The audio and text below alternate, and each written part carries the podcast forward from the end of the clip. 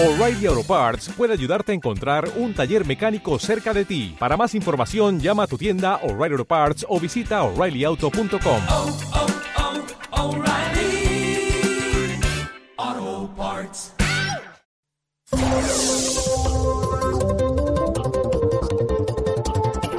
A partir de este momento, inician las transmisiones de Mercurio Retrógrado. Análisis profundo de la información de Twitter, un recorrido a pulso de las historias de Instagram y el efecto contractual de la resistencia de Facebook. Su paso, macroeconomía, horóscopo y política exterior con José Nas. Ahora comienza Mercurio Retrógrado.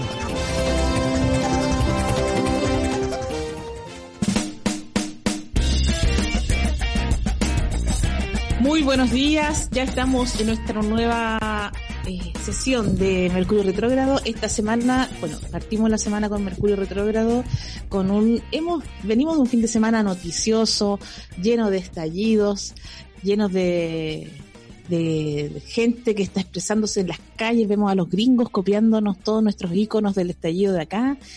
Y hoy tenemos una invitada muy especial, una activista que de toda la vida yo la conozco en su trabajo, especialmente por las lesbianas diría yo, pero siempre en el activismo eh, del mundo LGBTIQ+. Eh, Erika Montesino, y muchas gracias por habernos querido acompañar en este Mercurio Retrógrado. Gracias, gracias Su por la invitación y qué agradable poder encontrarnos en un espacio, en un medio de comunicación, bueno, como tú ya lo dijiste, que nos conocemos hace tantos años. Hace muchos años nos conocimos en el Salón de las Preciosas, me parece, o quizás en la coordinadora lésbica. Eran los La años coordinadora. 2000, años 90, muy antiguo, una cosa muy Al final antigua. los 90, inicio del 2000, por ahí. Exacto, en la época en que no había tanto internet y No. que la gente, ten- nosotras teníamos que juntarnos en los grupos para poder con- estar entre pares. Así Porque es. ahora con un clic ya Sí, eres pues. activista, con un clic ya puedes comentar y enterarte del mundo, pero en ese tiempo era distinto. O sea, la única posibilidad que había era ir a, una, o sea, bueno, además de las discotecas, eh, eh, si querías tener, digamos, eh, más interacción en vivo, digamos, era ir a, a estos lugares, me refiero a las organizaciones. Y era bien criticado igual porque todo el mundo decía, ah, vienen a buscar pareja y luego se van. Bueno, pero buscar pareja también es pareja o No, por supuesto, no, no o aventura. En son, en son de crítica, no, para nada, pero me refiero que en ese tiempo era, era como esa la, la imagen o lo que te decían o lo que se decía, ¿no? Y sin embargo, a pesar de eso, que también yo creo que eh, pinchábamos o conocíamos a otras chicas y Sí, todo, por supuesto. Yo creo que primera vez que escuché, por ejemplo, hablar de feminismo fue en esas, en esas eh, organizaciones de aquel tiempo, donde habían algunas que eran feministas y mencionaban a alguna teórica, entonces ahí yo primera vez que escuché hablar del tema del feminismo y, eso yo creo que me forjó como persona un poco. Por supuesto, o sea, todas, o sea, yo, an- bueno, a ti, bueno, a ti yo te conocí ahí en la coordinadora léfica, pero yo de antes que estaba participando, o sea, yo empecé a participar como el año 97, 98, empecé a participar en, en la coordinadora, todavía cuando era coordinadora lésbica, de hecho tuve la oportunidad de conocer a algunas ayuquelinas de Ayuquelén, de la generación del 90, y claro, ahí fue por primera vez que escuché sobre feminismo, sobre la Mónica Briones, que en ese momento era como una, un mito, ¿no? Era algo así que, que se sabían muy pocas cosas todavía. Eh, y yo recién egresando como de periodismo del ARCIS, ahí también pues somos compañeros de universidad. Sí. Eh, ¿Qué se siente ser, ser parte de una historia de una universidad que ya no existe? Sí, pues bueno, eso es también, pues, o sea, cuando tú tenés que decir, bueno, sí, estudié en el ARCI, ya no existe en todo caso.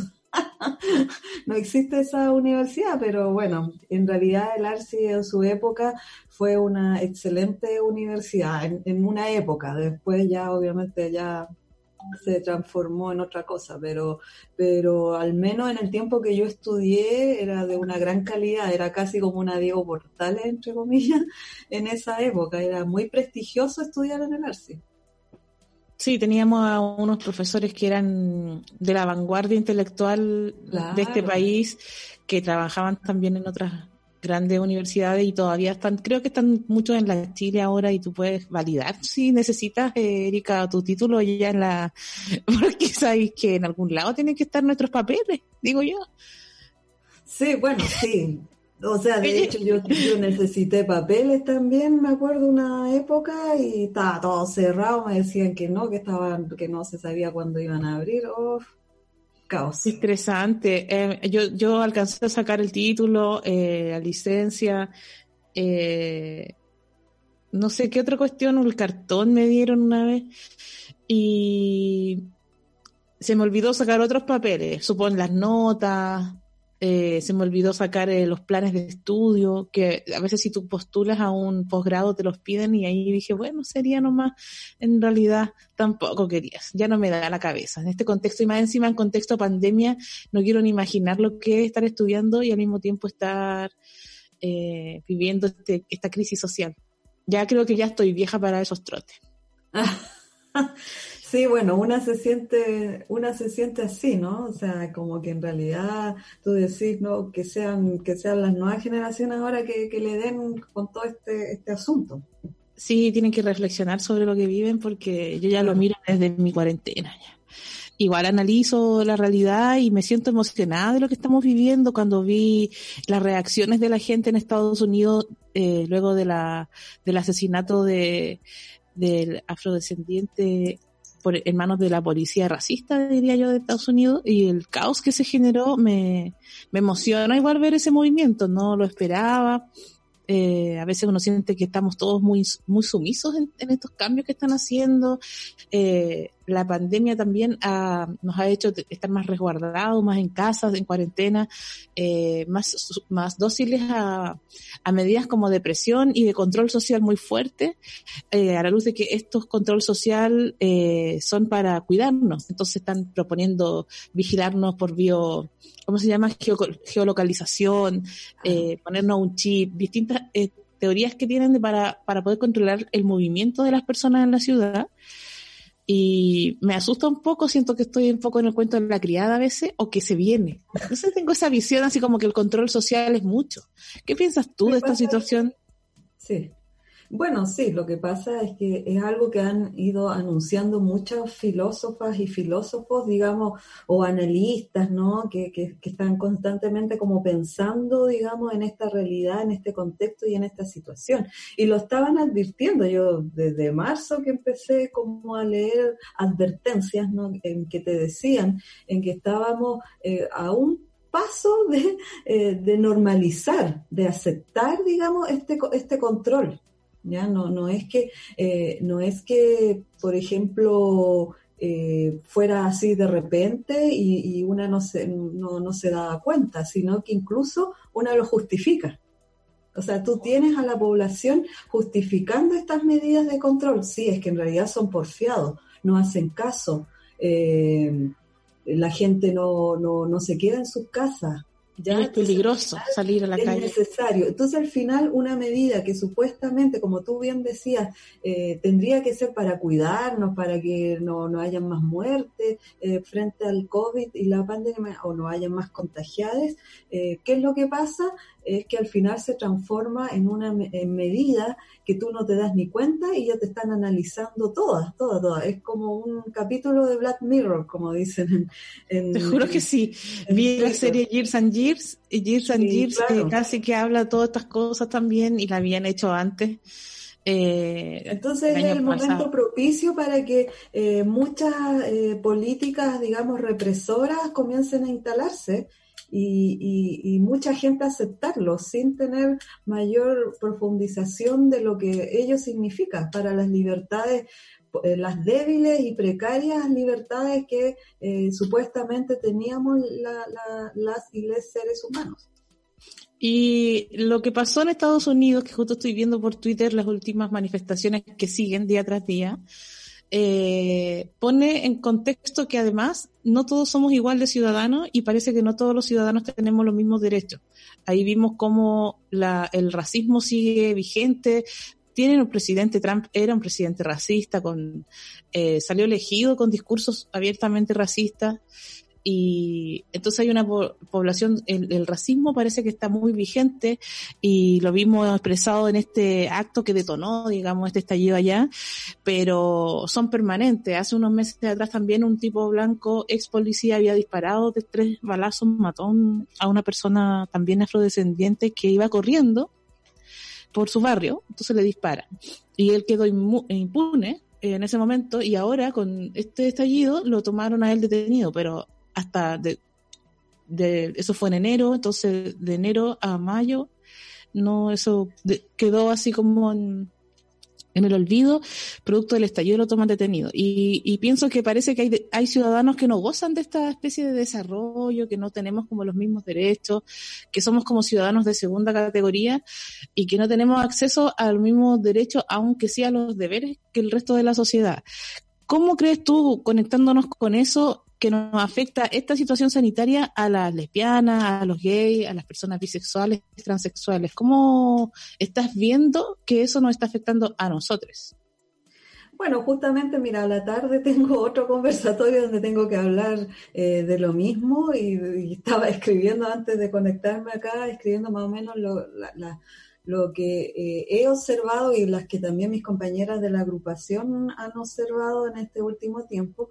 Y en realidad, eh, como yo he identificado al menos tres principales problemáticas como que por como LGBT o como lesbianas, digamos, no nos afectan. Entonces, eh, por ejemplo, la, la primera de ellas es que, por ejemplo, el tema del trabajo informal.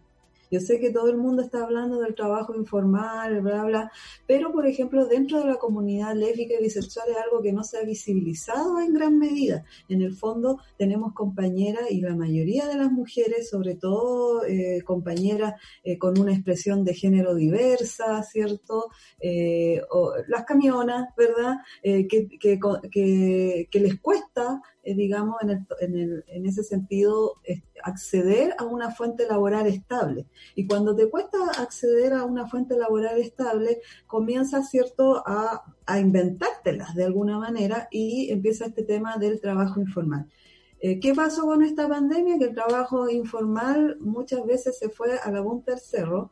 Eh, eh, algunas están todavía, obviamente, tratando de sobrevivir, pero muchas, muchas que estaban tratando, ¿no? Que vendían sus cosas en la calle, en ferias, ¿cierto? Y todo eso han tenido que reinventarse, o sea, tratar de acceder también a Internet, que a veces también es un acceso precario, muchas veces no se puede. Entonces, esa es una de las primeras cosas que yo veo dentro del ámbito de cómo nos afecta en general esta pandemia, que todo el mundo está tratando de sobrevivir también con su fuente laboral, con la parte económica, y frente a eso yo creo que las lesbianas no estamos exentas, y hay un gran porcentaje eh, que está dedicada a, la, ¿cómo se llama?, al trabajo informal. De hecho, me parece que al menos un porcentaje como el 21%, según recuerdo en el estudio Ser Lesbiana en Chile que la agrupación eh, realizó, y, y, cacha que eso era más o menos el año 2018, que era eh, que reconocía más o menos el 20% reconocía que tenía un trabajo informal. Eso debió haber aumentado exponencialmente potencialmente. Entonces, eh, después que tenemos en segundo lugar, en segundo lugar seguimos teniendo el tema eh, de la violencia, pero la violencia también cómo se ha agudizado en el ámbito familiar. Nosotras en la agrupación abrimos un número telefónico, eh, ya un WhatsApp, eh, donde llegan estas denuncias eh, o acogemos, orientamos y derivamos, digamos, a aquellas lesbianas eh, y bisexuales que necesiten orientación o derivación. Y nos encontramos, al menos yo que he estado a cargo unos días de, ese teléfono, en que nos llegan denuncias, muchas denuncias del ámbito familiar. O sea, son muchas, estoy hablando a tres, cuatro, cinco, pero que no dejan de ser.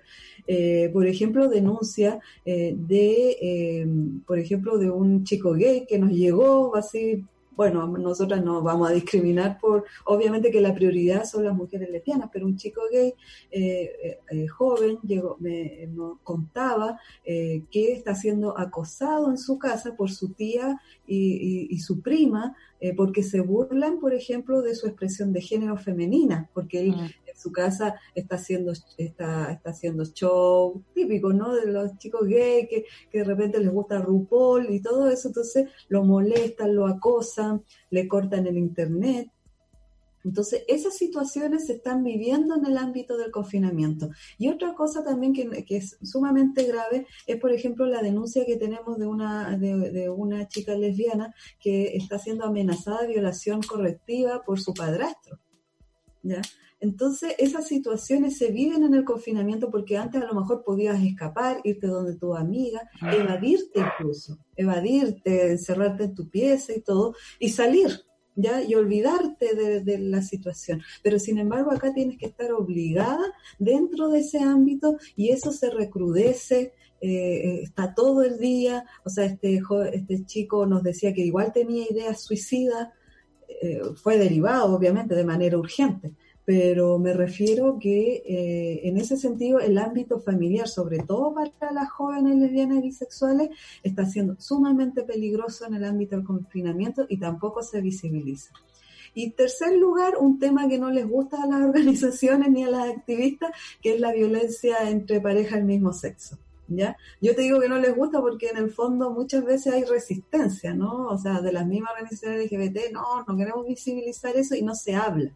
Nosotros en el, en el estudio también de la agrupación, o sea, imagínate que más del 50% reconoció haber sufrido violencia al interior de su pareja y más del 70% eh, ve como una práctica normal el hecho de revisarte el teléfono, eh, de celarte y cosas así. Cuestiones que yo no voy a negar que muchas de nosotras hemos, hemos pasado, ¿ya? Eh, muchas veces como víctima y como victimaria. O sea, en ese sentido yo creo que es una reflexión que tenemos que dar como comunidad, cómo estas prácticas las podemos erradicar. Y en ese sentido yo creo que esas prácticas se agudizan también en confinamiento, cuando tienes que obligadamente estar con tu agresora, eh, convivir con tu agresora y los canales de denuncia, como están las políticas públicas de una mina- mirada heteronormada, lógicamente se pueden burlar de ti, no te acogen las denuncias y si la acogen no- nunca más sabes de ellas. Una total desconfianza en las instituciones públicas y de hecho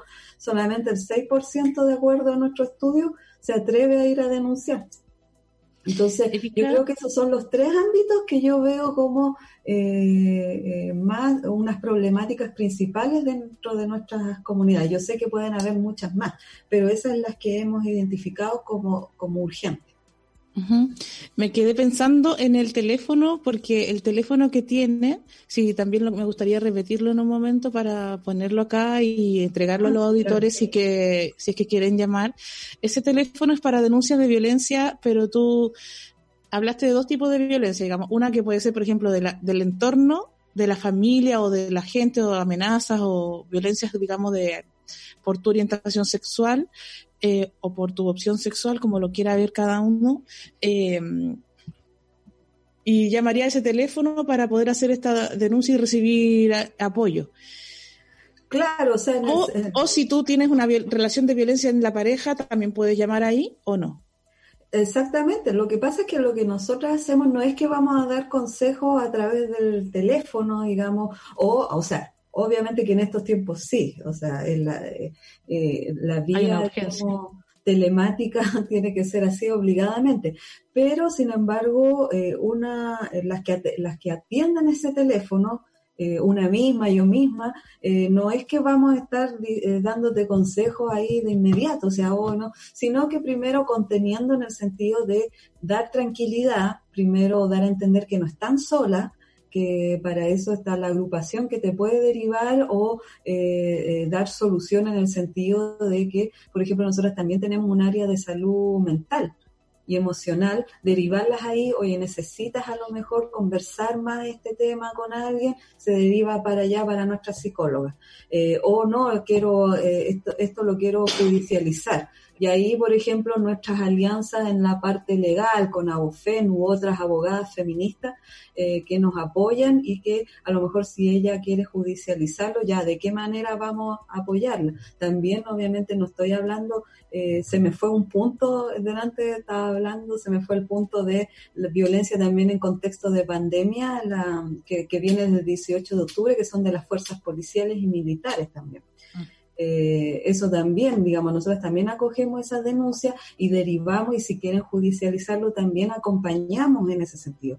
Tenemos denuncia, una denuncia muy grave en estos momentos que las vamos a dar a conocer los próximos días, eh, que unas madres lesbianas en Coquimbo, justo en el contexto de pandemia, eh, les ponen una, los ex maridos le ponen una denuncia por tuición de sus hijos y es una historia bien singular y muy compleja porque ahí hay muchos conflictos de interés también de las mismas autoridades donde ellas están ahí eh, tratando de, peleando la tuición de, de, sus hijos. Entonces pasa que ellas dos, cada una tiene sus hijos y tenían sus ex maridos y los ex maridos se juntaron, se unieron para demandarlas por tuición. Imagínate cómo es... Nada peor que dos maridos, dos maridos juntos peleándose por tu. Terrible. Entonces, Terrible. ese caso, por ejemplo, nos llegó por nuestra, digamos, nuestro teléfono. Entonces, ahí nosotras estamos acompañando, vamos a dar apoyo en difusión, eh, estamos tratando, ¿no? Defensoría de la niñez, o sea, moviéndonos por todos lados eh, para darles a entender a estas chicas que están ahí en región y que yo sé que en región es peor la situación, darles a entender que no están solas, que tienen toda una red, no solamente nosotras, sino que toda la comunidad lesbo-feminista también. ¿Ya? Entonces, en ese sentido, yo creo que el, número telefónico ha ayudado en eso. Y Erika, yo estaba pensando cómo ha ido evolucionando, rompiendo el silencio, porque ahora te veo mucho más instalada en lucha, o por lo menos lo más visible por redes, digamos, lo más visible en lo público, eh, luchar por los derechos filiativos y por, digamos, te he visto a ti en mesas de diálogo sobre la ley de identidad de género, cosas de ese estilo. Y en su momento, eh, en la antigüedad, todo esto comenzó como una mera página web para hacer, eh, digamos, como una red social, una especie de Facebook, pero cuando no existía Facebook, eh, una página web de, donde publicaban cosas sobre el mundo eh, lésbico y LGBT en general, eh, se publicaban y entrevistaban a cantantes, artistas, mucha gente ponía sus textos ahí. Fue, fue un proto, fue un proto Facebook. o sea, sí, de hecho, de, te, iba a comentar al inicio de esta entrevista cuando tú te acordabas del, del, Salón de las Preciosas o de la coordinadora lésbica, que cuando yo abrí el, el sitio rompiendo el silencio.cl, que era una revista digital el año 2002, fue bien criticada igual por las, por las pares, más que nada porque decían que eh, de, yo me acuerdo, ¿no? Que habían algunas críticas que decían que yo estaba como eh, volví, estaba no volviendo, sino que iniciando un, un, relaciones virtuales entre las lesbianas que no eran, digamos que al final nos podíamos quedar cómodas en nuestras casas y no salir del closet, así como que poco menos la está enclosetando otra vez, ¿cachai? O las estaba enclosetando mucho más a través de los foros que nosotras teníamos, a través. Lo que pasa es que yo creo que Internet, si bien obviamente que tiene, tuvo sus críticas, las tiene y las sigue teniendo, eh, es un canal de comunicación imbatible nomás. O sea, en el fondo, eh, a través de, eh, de esos foros, muchas muchas relaciones afectivas, eh, eh, o sea, solamente hablando del foro, del chat, que todavía muchas se acuerdan, incluso parejas que todavía están juntas, me dicen, no, yo me conocí a través del foro Rompiendo el Silencio, eh, y, pero también además la revista tenía un sentido político también, Nos, nosotras, yo con otras co compañeras que colaboraban, hacíamos entrevistas, me acuerdo haber entrevistado a la Margarita Pisano muchas veces, varias veces, eh, hacíamos reportajes, porque tú hicimos la, la historia de Ayugelén, o sea, la idea era siempre tratar de rescatar la memoria y también de visibilizar todo lo que hacían las organizaciones que en ningún otro lugar se visibilizaba. Tú no encontrabas esa información, al menos en esa época, en ningún otro lugar. O sea, sí, ahí para mí fue muy importante. Claro, ahí que es que la tecnología tiene, tiene esas dos caras, la robotización, el teletrabajo, tiene esas dos caras. Una Claro. permite que personas puedan trabajar desde otro lugar, otra, te, no sé, pues el teletrabajo hace que no tengas espacio privado, que tu casa se vuelva tu espacio de trabajo productivo, no descansas mentalmente. Eh, siempre se, se alteran un se alteran cuando alguien abre la puerta, cosas así. Yo siento que la tecnología la puedes usar para fines que son eh, importantes, necesarios o en tu propia contra. Pero eso tiene que ver con la mano que ocupa la herramienta, me parece. No mm, a mí me influyó mucho y me- para mí fue muy importante en un momento donde yo no conocía a ninguna otra lesbiana. Yo le cuento eso a la gente en mi estándar y se ríen mucho las cabras porque no se imaginan y yo creo que creen que estoy exagerando cuando digo que yo no conocía a ninguna otra lesbiana y que yo pensaba que era la única en el mundo. Entonces imagínate lo importante que era para mí eh, a través del internet saber que habían muchas más, eh, comunicarme, eh, ver eh, sus trabajos, saber que existían y que yo no estaba sola. Eso fue en su momento muy, muy importante para mí. Esa visibilidad que hubo a través de la red eh, me influyó mucho y me ayudó. Porque yo antes pensaba que yo estaba sola en el mundo y que no tenía a nadie y que no, era la única y que yo era un bicho raro. Después me di cuenta que había un montón de bichos raros y después, en la medida en que fue eh, la red haciéndose parte de la casa, perdón, Ay, se qué transformó. linda. Yo creo que fue importante, yo lo creo, yo creo que fue necesario. Y sabéis qué, yo salgo en un, una vez te, te pusiste a hacer la revista en papel cuché y, En papel sea. y fue, fue también importante sacar ese romanticismo de la revista en papel. Los sueños que has tenido, Erika. Sí, po, o sea, es que lo que pasa es que, mira, imagínate que eh, siempre después de la revista digital, yo siempre decía, oh, mi sueño es que, esto se transforme en papel. Y eso se pudo hacer realidad porque en el fondo, en el fondo hubo como una perseverancia, ¿no? De que no, si esto tiene que hacerse, tiene que hacerse. Lo busqué, lo rebusqué, porque en el fondo, a pesar de que hoy en día ya el papel está desapareciendo casi en los medios de comunicación, las revistas están cerrando, pero justo estuvo, eh, eh, la revista llegó en una época antes de, de esa ya total, digamos, crisis Extinción. de, de, extinción, justamente, de extinción del, de, de la, del papel, digamos. ¿ya? Eh, y, pero yo pensaba en ese tema, no, hay que hacerlo ahora porque este es el instante de contar con una revista en papel porque en el fondo, bueno, todo lo que hacemos es político y la revista era política, o sea, el hecho de que tú fueras a un kiosco a comprarla o que la vieras ahí exhibiéndose en un kiosco, mira, imagínate que nosotras peleamos que estuviera de Arica a Punta Arena, lo logramos, pero no estaba en todo, todos los kioscos, pero lo logramos, o sea, eh, gente de Coyhai que escribía de allá diciendo que había logrado conseguir la revista, entonces eso era político. ¿cachai? Sí. Sí, estar en lo público ya es un acto político, que, lesbia- que la palabra lesbiana aparezca, que era algo que eh, yo sé que suena raro, pero en los años 2000 eh, no habían referentes. Eh, yo cuando era niña, en los 90, no conocía la palabra lesbiana, mucho menos la palabra trans y eh, todos los LGBTQ y los más que hay, yo en ese momento no conocía, entonces era importante para, para algunas de nosotras ver esa revista en algún kiosco o secretamente ir a comprarla y tenerla. Yo de hecho la te- tengo los números que me compré, todavía los Ay, tengo por ahí. Que guardarla como reliquia esa, esa Son reliquias, son reliquias y también salgo en una de esas, Ah, en un, Sí, sí, parece que una te vi. una foto al pasar, porque yo en ese momento era una lesbianita chica y desconocida. Y no como ahora, pues ahora tendría una página ahí en algún episodio, pero en ese momento yo na- nadie me conocía a nadie, pues, entonces salí como en un evento y yo estoy como por ahí, salgo en, en esa época. Y imagínate lo que era tener Parece un medio de lanza- el lanzamiento de un libro de la Margarita Pisano, parece. Sí, la biografía de la Pisano, cuando se lanzó, Ah, yo fui a, fui a acompañarla en ese momento, eh, a pesar de que tengo mis diferencias teóricas importantes con la Pisano, pero Sí, bueno, bueno, ¿quién, todas las teníamos. no? ¿Quién no? Sí, todas las tenemos. O sea, yo te digo que cuando las fuimos a entrevistar para la revista en papel, o sea, realmente fue una gran experiencia porque yo estaba con el fotógrafo y nos retaba a los dos, así, a, las, a los dos. O sea, al fotógrafo lo retaba por ser hombre, ¿cachai? Le decía, tú no deberías ser... Retaba por ser hombre, o sea, ¿qué hiciste? ¿Por qué, la- Claro, qué qué yo, por- claro, y yo porque yo le, contrapreguntaba y no le gustaba, no le gustaba que la, que, que la criticaran, digamos, ahí mismo en su, en su casa, digamos, entonces se ponía muy así, no, pero que ustedes, con su dedito, ¿no?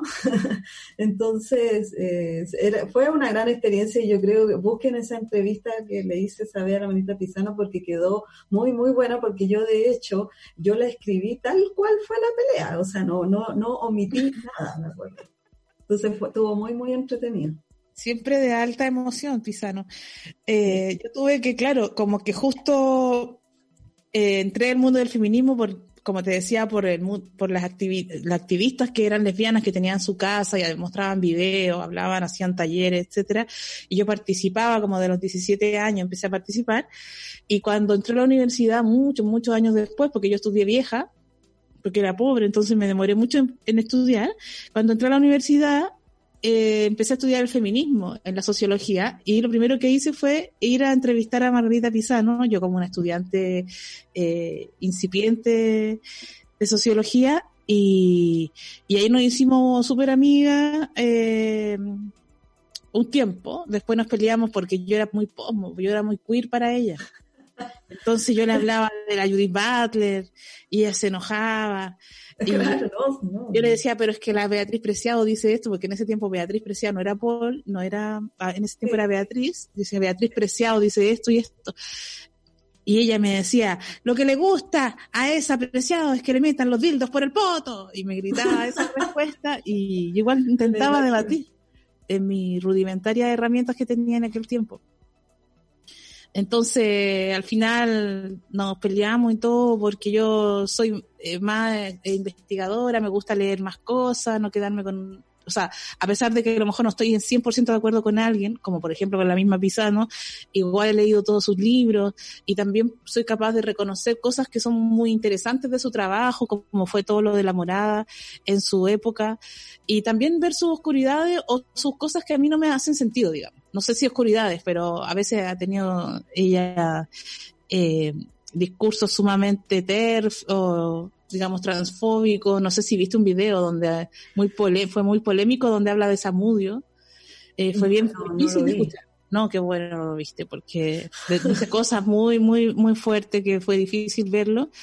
Y entonces uno tiene que hacer ahí un ejercicio político, creo yo, de poner a las personas en un lugar histórico y de reconocer, a pesar de que, o sea, esa es mi, mi visión, a pesar de que no estoy de acuerdo, por ejemplo, con ella decía en ese video cosas terribles, como que Samudio había ido a buscar que le pegaran al, al parque, que le gustaba que los nazis Sí, lo agarraran. Margarita tenía esa, ese estilo, ¿no? O sea, ese estilo de... Y uno, muchas y uno ahí dice, ¡ah! y me va a explotar la cabeza. Pero también hay que detenerse un poco, yo creo, y no ser tan lapidarios con personajes que han tenido también un trabajo tan arduo en, en la historia del feminismo eh, latinoamericano y, y de este territorio en particular, y poder contextualizarla y saber que es una persona en la que muchas cosas no concordamos, pero también hay que valorar lo que hizo, eh, porque también el movimiento de mujeres contra la dictadura se organizó en gran medida eh, en esta Casa La Morada y con los grupos feministas de todo, de todas partes, y ahí la, la Igual fue en su época cuando las Ayuquelen fueron expulsadas de la morada.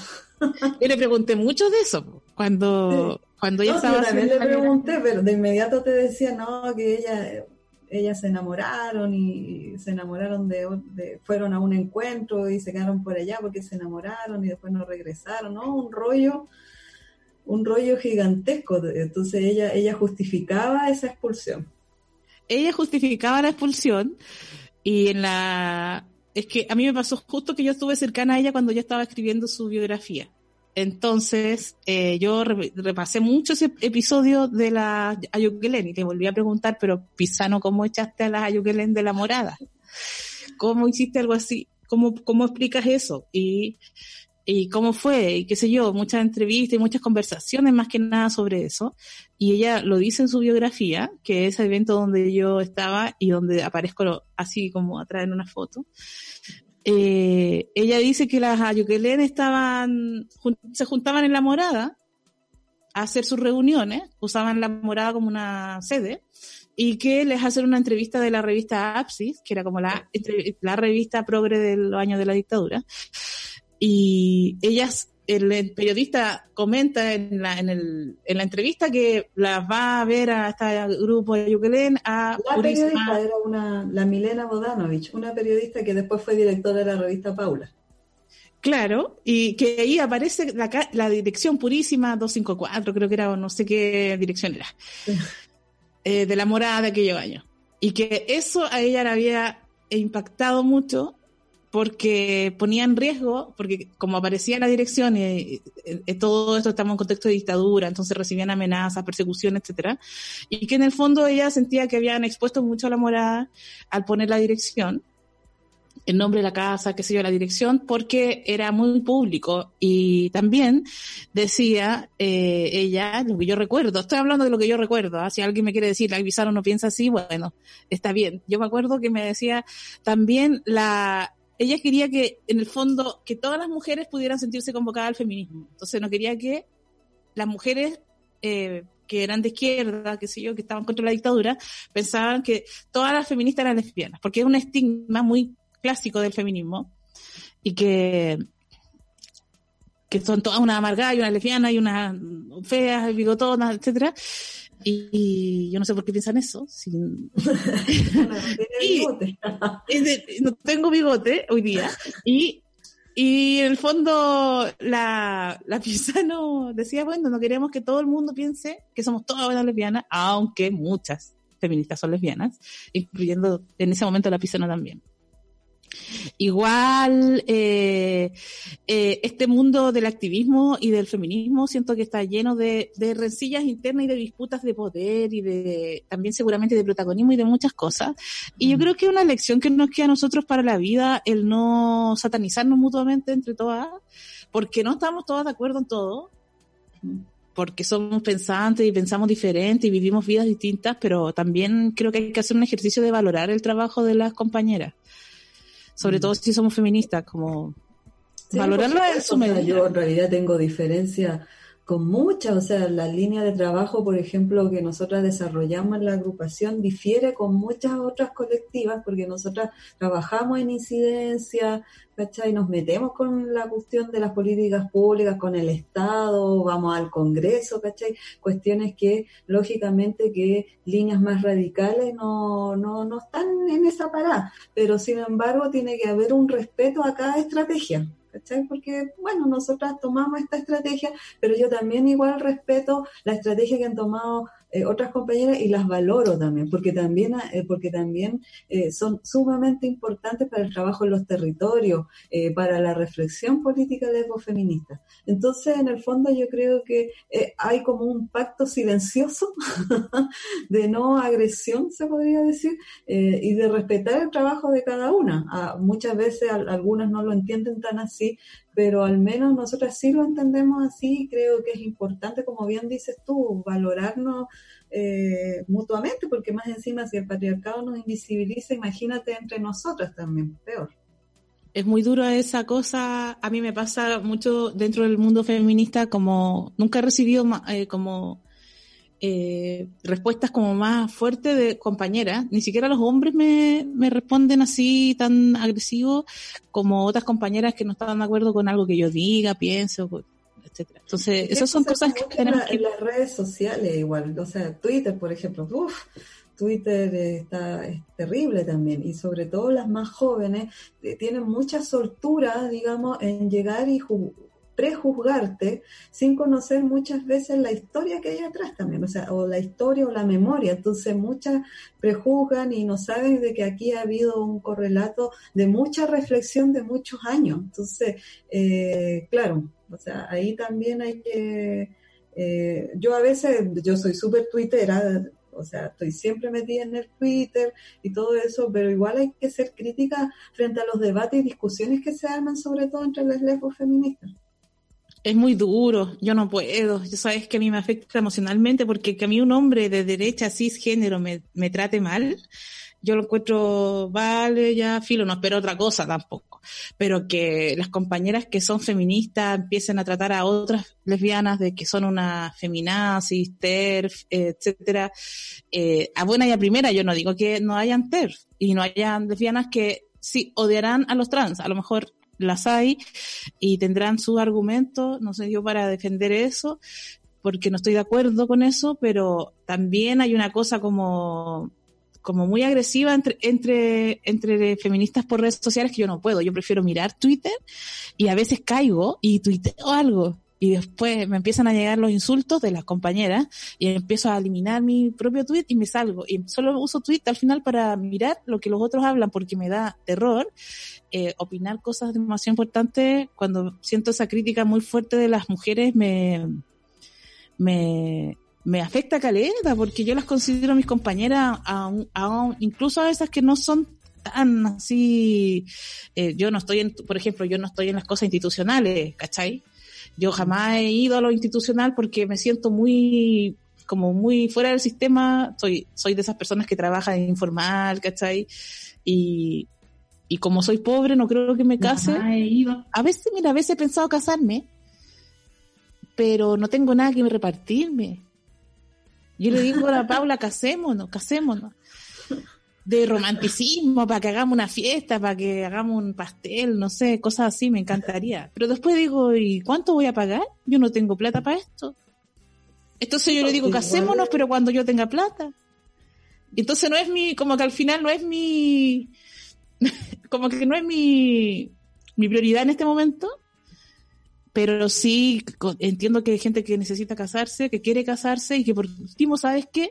Aunque estemos contra el matrimonio y pongamos en duda la institución del matrimonio en el feminismo, algunas feministas ponen en duda esa institución como una institución patriarcal, eh, igual si alguien se, tiene que casar o alguien se quiere casar, ¿por qué no puede hacerlo? También no tiene sentido. Se, supone que tenemos los mismos derechos. Eh, es muy raro que hay gente que de la sociedad que no está dentro de los mismos... Eh, como que no tiene los mismos derechos que un hétero, es muy raro eso. Somos, no somos personas, no somos ciudadanos. Ahora. O sea, bueno, bueno, yo siempre, o sea, nosotras también en la agrupación y yo personalmente siempre hemos sido muy críticas frente a todo esto del, matrimonio y cosas así, y sobre todo en estos tiempos y con la pandemia yo encuentro tu más que se discuta o se le dé prioridad al tema del matrimonio igualitario, por ejemplo. Eh, eh, y además porque muy bien lo dices tú, a veces puede ser es una situación de clase también. O sea, imagínate que, que tú misma cuentas que, que tienes que tener los recursos para montar a lo mejor una ceremonia o que tienes que tener cosas para repartirte. en el fondo eh, es, es una crítica que tú haces y que yo la comparto a esta institución negociada que es el, los vínculos de esta manera, ¿no? Los vínculos normalizados. Siendo que yo firmé el acuerdo de unión civil también. ¿Hay unida? ¿Ah? Sí, pues todavía. Oye, y, el otro día cuando ya empezó lo de la pandemia, yo hace mucho tiempo que estoy atenta a eso porque me, me emocionan harto estos temas, me interesan. Entonces caché que venía la pandemia y yo dije, ya viene crisis económica fuerte, voy a meterme a mi AFP porque alguna vez trabajé y tengo un poco de AFP y voy a ver qué está pasando. Me meto a la AFP y lo primero que me dice, la AFP, antes que nada, me sale como un pop-up, una, una pantalla y me dice, en caso de fallecimiento, revisa a quién le va a heredar tus, eh, tu plata. Antes de preguntarme el nombre, el root, nada, me sale, en caso de morir, a quién le va a heredar y tenía que revisar si eran las personas que, mi, mi familia, qué sé yo, la persona más cercana. Y claro, y uno dice ahí, en verdad sí me puedo morir, pues, ¿cachai? Me puedo morir y mi polola no va a tener derecho a no sé, a estar ahí conmigo, a tomar decisiones. o yo le quiero dejar esa plata, aunque sean dos chauchas, se la quiero dejar a ella y no puedo porque no tenemos un vínculo legal, ¿cachai? Entonces... Es, lo que una piensa cuando, cuando decide este tema. Bueno, yo igual ahora me, separé y todo, pero todavía tenemos el, el ¿cómo se contrato. El contrato, no lo hemos disuelto todavía, pero sin embargo eso es lo que una piensa. Y además que la cosa de, de disolverlo es, tan, es sumamente así, es como tú tienes que mandar un mail con el número de la cuestión al, al registro civil y automáticamente está disuelto. O sea, aquí no hay nada, o sea, obviamente que eh, igual un alivio porque no tenemos que andar contratando abogados tal como hacen los... Pero te vas a perder todo el divorcio, toda la historia de un matrimonio, todas El peleas, todos los abogados que te vaya a perder, el drama, la repartición. Claro, pero en el fondo lo que te quiero decir es que sí, cuando una decide eh, firmar este, este tipo de contrato, piensa en eso, piensa, eh, chuta, ¿qué pasa si eh, alguna de los dos nos pasa algo o caemos gravemente enferma en el hospital? Eh, hay, va a haber un reconocimiento de yo como pareja que estuvo tantos años con esta persona a, a, a, ¿cómo se, a reconocerme, digamos, como un vínculo, digamos, entre comillas, legal para esta sociedad, eso es lo que pasa. ¿Cachai? Entonces, Yo por eso al que- final una, una accede también, más allá de, eh, de repartirte los bienes, que puede ser que tenga o no tenga, yo tampoco tengo, ¿cachai? Pero lo que más pesa es eso, ¿qué pasa en el momento de, eh, de, de si pasa algo grave? Una se pone como en el, la situación, digamos, del futuro, piensa que, ah, la familia, como esas películas que una veía en los 90, ¿te acuerdas? Si las Eh, paredes hablaran dos. esta vez esa misma que, que venía ahí la familia, eh, le quitaba, le- la dejaba prácticamente en la calle a la pobre ah, señora, la Vanessa Gray, que era La dejaban en la calle y era tan, tan y era demasiado triste. Y ahí una de- y ahí una decía, ay no, en realidad yo no quiero que me pase eso, o al menos con mi pareja no queremos que nos pase eso. No queremos que nos pase eso. Y además eh, no sé eh, bueno está el tema de en este momento cuando hay una crisis sanitaria si si una de nosotras va a llegar al hospital probablemente hay algunas que tienen un vínculo más fuerte con su familia pero no es mi caso por ejemplo. Entonces mi la va a tomar decisiones a lo mejor eh, o le van a tener que preguntar y ahí veíamos en esa película cómo los médicos no le informan porque no es su pariente cercano, no es legalmente nada, eh, llaman a una tía que ni te conoce para que decida por ti y es muy duro esa esa experiencia es muy fuerte cuando pasan las emergencias, que además estamos viviendo justo en un, en un momento tan crítico, ¿no? Yo todos los días me resfrío y pienso que estoy con COVID. Estamos en una situación en que cualquiera podría caer en el hospital, porque estamos... Yo Más encima en esta, en esta situación, lógicamente. ¿Sí? te preguntan esas cosas. Estamos en situaciones complicadas. Y lo otro que es muy fuerte también es el tema de los hijos. Mm. ¿Cómo lo ves tú, eso, el tema de los derechos Bueno, sobre ver. los hijos? Para mí la maternidad, obviamente, como toda feminista, es una opción. O sea, yo al menos opté por no ser madre, aunque no digo nada todavía, pero, eh, pero yo en estos momentos he optado por no ser madre hace muchos años.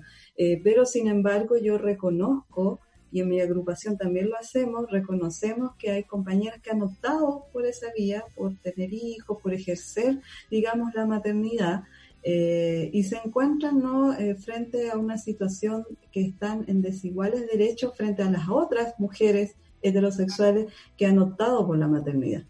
Entonces, frente a eso, eh, nosotras vemos hoy en día una gran injusticia también para las que han optado, aquellas lesbianas que han optado por ser madres. Primero porque no hay un reconocimiento a su maternidad, ya hay un reconocimiento solo a la que es biológica, digamos, pero no a ellas como entre comillas, familia, digamos. No hay un reconocimiento a ella con su pareja, por ejemplo, su pareja, que a lo mejor no es la biológica, no va a ser considerada la otra madre legalmente. Y esos hijos están en completa desprotección. ¿Qué pasa con esos hijos eh, si una de las dos eh, muere? ¿no? O sea, estamos de nuevo en la misma, hablando de la misma situación del AU. ¿Qué pasa? ¿Y ahí qué pasa con los hijos? O si nos separamos, que eh, podemos pelear por la tuición, nos podemos poner legalmente que tal día la vis- visitas tú a mi hijo, tal día yo, tal día eh, tú los cuidas, o tenemos que hacerla la buena, así hablado, que es lo que muchas hacen, pero muchas otras terminan en mala y hay un gran rollo y en el fondo no pueden demandar por tuición a nadie, porque no son, ante la justicia chilena, no son nadie. Entonces yo creo que la maternidad lésbica, las que han optado por la maternidad, están hoy en día en una gran desprotección. Eso es lo que yo te puedo decir de la maternidad, lo que Es yo veo, duro. porque es lo que, tra- lo que trabajamos también. Claro, y en ese contexto, a mí lo que sí me han gustado, a veces me gustaría, porque también elegí no tener hijos, eh, fue una decisión y, y algo que pensé en algún momento, que no quiero tener hijos, pero ahora con el tiempo y con la edad quizás, eh, de repente me gustaría mucho poder adoptar. Y la situación de adopción también es un tremendo problema en este país. Para Pero, complicado, claro. parece, Mm. adoptar. Claro, yo te diría, por ejemplo, también ya, si no, no tienes, eh, porque obviamente la adopción en este país no se puede, te diría ya las técnicas de reproducción asistida, ya que esa es otra vía y que la que menos se visibiliza, pero sin embargo también es una cuestión de recursos económicos las técnicas de reproducción asistida. Es decir, eh, las compañeras que tienen dinero o que han juntado dinero pueden acceder, a pesar de que otras, muchas cuando yo digo esto, muchas me dicen, no, si a mí me costó súper barato, estás mintiendo. Pero en el fondo yo no, no sé qué, no, no tengo no he profundizado, digamos, cuál es el, vamos a hacerlo, yo creo cuál es el costo de, cada procedimiento y cuál es el menos costoso y el más costoso.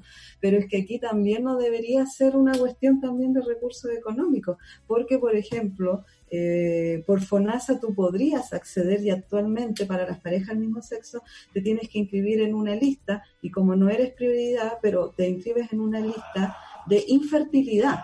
¿cachai? O sea, tú tienes que pasar como que no puedes tener hijos como para que te consideren en esa lista.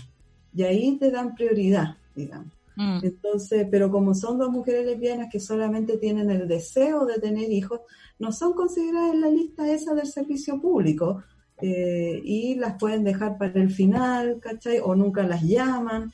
Entonces, en el fondo, eh, muchas hacen un gran esfuerzo, se endeudan para poder acceder a las técnicas de reproducción asistida, que igual es un gran negociado, igual, o sea, es un, es un gran negocio ese, la- las técnicas de reproducción asistida. Eh, eh, entonces, en el fondo, las que pueden acceder a eso lo pueden hacer. Entonces está complejo optar por la maternidad de todas maneras. Pero yo tengo claro que muchas lo desean. Yo eh, más pienso en la adopción porque veo la situación de los niños en el Sename y creo que sería, eh, sin duda, yo creo que yo sería una mejor persona para, para, para cuidar a un niño que, que esas instituciones ho- horribles que ya hemos sabido y parece que según eh, Anonymous vienen más noticias de lo que ha pasado en el Sename, que yo no sé si Anonymous, hoy tú como periodista, Erika, y ves estas noticias de Anonymous, que devela las redes de pedofilia y cosas así. Ahora, ¿tú crees que estas cosas pueden ser reales o sientes que son fake news? ¿Cómo lo ves en tu... Bueno, obviamente que los, los fake news hoy en día son temas que, o sea, se, se están haciendo documentales también sobre el tema, sobre los fake news. Entonces, ¿cómo, o de hecho se hacen programas de televisión, cómo identificas cuando una noticia es falsa o no es falsa? Entonces, muchos periodistas se escudan también en eso también. Eh, pero resulta que hay otras que no son tan fake news, eh, obviamente que lo de Anonymous hay que tomarlo con mucha cautela y cuidado, eh, porque por ejemplo viene y revela lo de, la, lo de la princesa Diana, que efectivamente fue asesinada por su familia, entonces en el fondo sin mucha base, digamos, sin mucho argumento, sin decir, oye, esto fue hecho así, así, así, sino que es como que llega y tira, digamos, como la cuña. Entonces muchas veces muchas de estas revelaciones están basadas en la cuña. ¿Cachai? Que es lo que causa mucho impacto. Ahora, yo sí, eh, sí creo que confío sobre todo en el, porque vi el documental en estos días del, de este pedófilo Jeffrey Epstein, así se dice, Epstein, en, en, lo vi ahí en, en internet. Entonces, eh, eso sí, yo creo que hay una gran red que no ha sido revelada. O sea, siempre cuando te involucra al poder, al poder político, económico, eh, queda generalmente en nada, o se dice que es falso, a pasó acá, ¿te acuerdas? Con la gemita eh, Bueno, Jovino Novoa, en el fondo eh, quedó como que la cosa era mentira, se querelló, nunca fue verdad y la gemita buena desapareció. Entonces son cosas eh, que, que, nos gustan mucho a todos, se han hecho películas al respecto también eh, de estas redes de poder. Eh, y yo creo que los periodistas ahí, más allá de hacerle caso no a las, al fake news, tienen el deber de investigar mucho más a fondo esa, esas redes. Y es algo que yo les critico también a los colegas periodistas que han ido perdiendo también, como esas muy pocos medios se, eh, se salvan de eso acá en Chile. CIPER a lo mejor que es el medio CIPER de- sacó informaciones sobre los muertos eh, que tienen en algún lugar del informe los, eh, la palabra COVID, que sería probable COVID o con COVID, qué sé yo, Sí. Y descubrió que habían más. Por ejemplo, que estuvo todos los días dando información diciendo, oye, no se ha visibilizado esto de los contagiados y ahora recién ayer el, el MinSAN reconoció que, que sí, que se habían equivocado y que iban a dar a conocer las cifras. Y ese es el trabajo que tienen que hacer muchos periodistas y que muchas veces que yo sé que debido a la demanda laboral, porque te mandan a reportear a la calle, porque los editores te sobrecargan de trabajo, muchos no tienen tiempo de hacer la pega de profundizar e investigar qué es lo que nos guste. A, a la mayoría de los periodistas nos gusta eso, ¿cachai? Eh, revelar esa verdad, pero muchas veces no pueden o también el tema del, del salario, de mantener la pega, les juega en contra, porque este sistema también ha sido, digamos, eh, ha afectado también al mundo del periodismo y de las comunicaciones. Estamos viviendo un mundo bien difícil. eh, aparecen estas informaciones que a mí me encantaría pensar que son fake news, pero eh, parece que el mundo nos sorprende con que es más terrible de lo que pa- aparenta y no tenemos mucha claridad de qué cosas que estamos leyendo son reales, qué cosas no. Y uno de los que quedamos más perdidos en ese mundo hemos sido las lesbianas, los gays, las trans, las, las compañeras travestis, eh, las bisexuales. Entonces quería agradecerte, Erika, por esta conversación, por habernos acompañado a esta hora de la mañana. Somos un matinal, somos un matinal, así que es temprano la cosa, pero cambiamos el horario. Antes íbamos más temprano y como que bajamos a un horario pandemia, más tarde. Porque la gente no está levantándose a las, a las nueve como antes. Así es que muchas gracias y este medio siempre puedes contar con él para difundir lo que necesites. Eh, nos puedes llamar gracias a ustedes. Porque estoy segura que nuestros auditores están por ahí, por el mundo, eh, escuchándonos. Te mandan muchos saludos. Eh, todo el mundo opinó mucho de la, la No sé si debemos haber pelado la pisano, fíjate, porque por Dios que eso despierta polémica. Me asusto de haber hablado eso. Y todo el mundo opinando. Y todo el mundo que no, que la Yuclina Y otros de los auditores, te cuento, nos quieren hacer... Eh, nos quieren hacer el matrimonio a nosotras con la Paula, una completada bailable parece que están organizando porque les da pena que bueno. tenga plata para casarnos. Y le- vamos a vamos a dejar el programa hasta aquí y agradecerte. Muchas gracias. Muchas gracias. Yo sé que contamos con este programa. Igual una vez entrevistaste también a mi compañera Nicole Rojas, la autora del, del estudio Ser Lesbiana en Chile, para hablar de las cifras. Así que ten presente que te vamos a seguir ahí, eh, eh, ¿cómo se llama? Pidiendo a lo mejor tu ayuda para difundir. Así que súper. Y te felicito por, por estar en un medio de comunicación y, y poder hablar de estos temas. Muchas gracias. Nos vemos. Un abrazo. Chao. Que estés Fuerte bien, con el goce. ¡Eh! Chao. Chao.